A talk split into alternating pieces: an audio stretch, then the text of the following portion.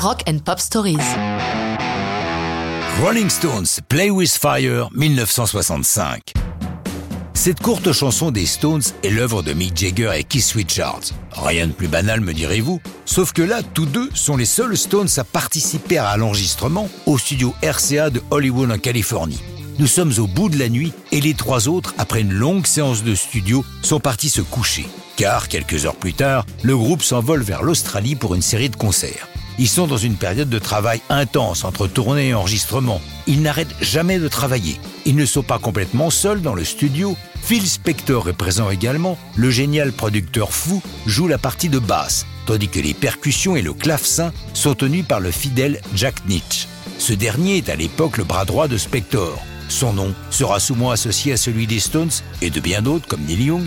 Il sera aussi un compositeur à part entière de musique de films importants tels que Vol au-dessus d'un nid de coucou. Play with Fire est initialement une chanson au tempo plus rapide qui s'appelait A Mess with Fire. Ce n'est qu'au fur et à mesure de sa création qu'elle prend la forme que nous lui connaissons. En 95, Mick Jagger a déclaré à propos de cette chanson C'est un son qui frappe directement au visage. C'est mixé de telle manière que l'on comprenne parfaitement les paroles. Elle nous est venue spontanément avec Kiss, à propos de ces jeunes filles de la haute société qui se la jouent un peu trop. Si notre propos semble un peu naïf, elle est claire. Ne joue pas avec moi, car c'est jouer avec le feu. Jagger s'occupe évidemment du chant, mais fait aussi les harmonies et le tambourin, au son particulier, car il est passé au travers d'une chambre d'écho.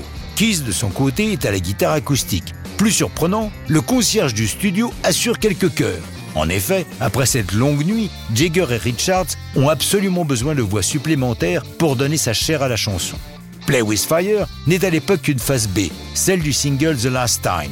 Les plus observateurs d'entre vous remarqueront sans doute que sur l'étiquette du single, elle est signée Nenker Felge, personnage qui n'existe pas, c'est un pseudonyme qu'ils ont inventé pour signer certaines chansons. Play with Fire n'a pas une grande carrière dans les charts, mais devient un classique de leur répertoire que l'on retrouve sur plusieurs de leurs compilations officielles et qu'ils interpréteront régulièrement en concert. Elle est revenue sur leur setlist depuis 2018 sur l'insistance de Ron Wood, qui adore la chanson, mais qui ne faisait pas partie des Stones à l'époque.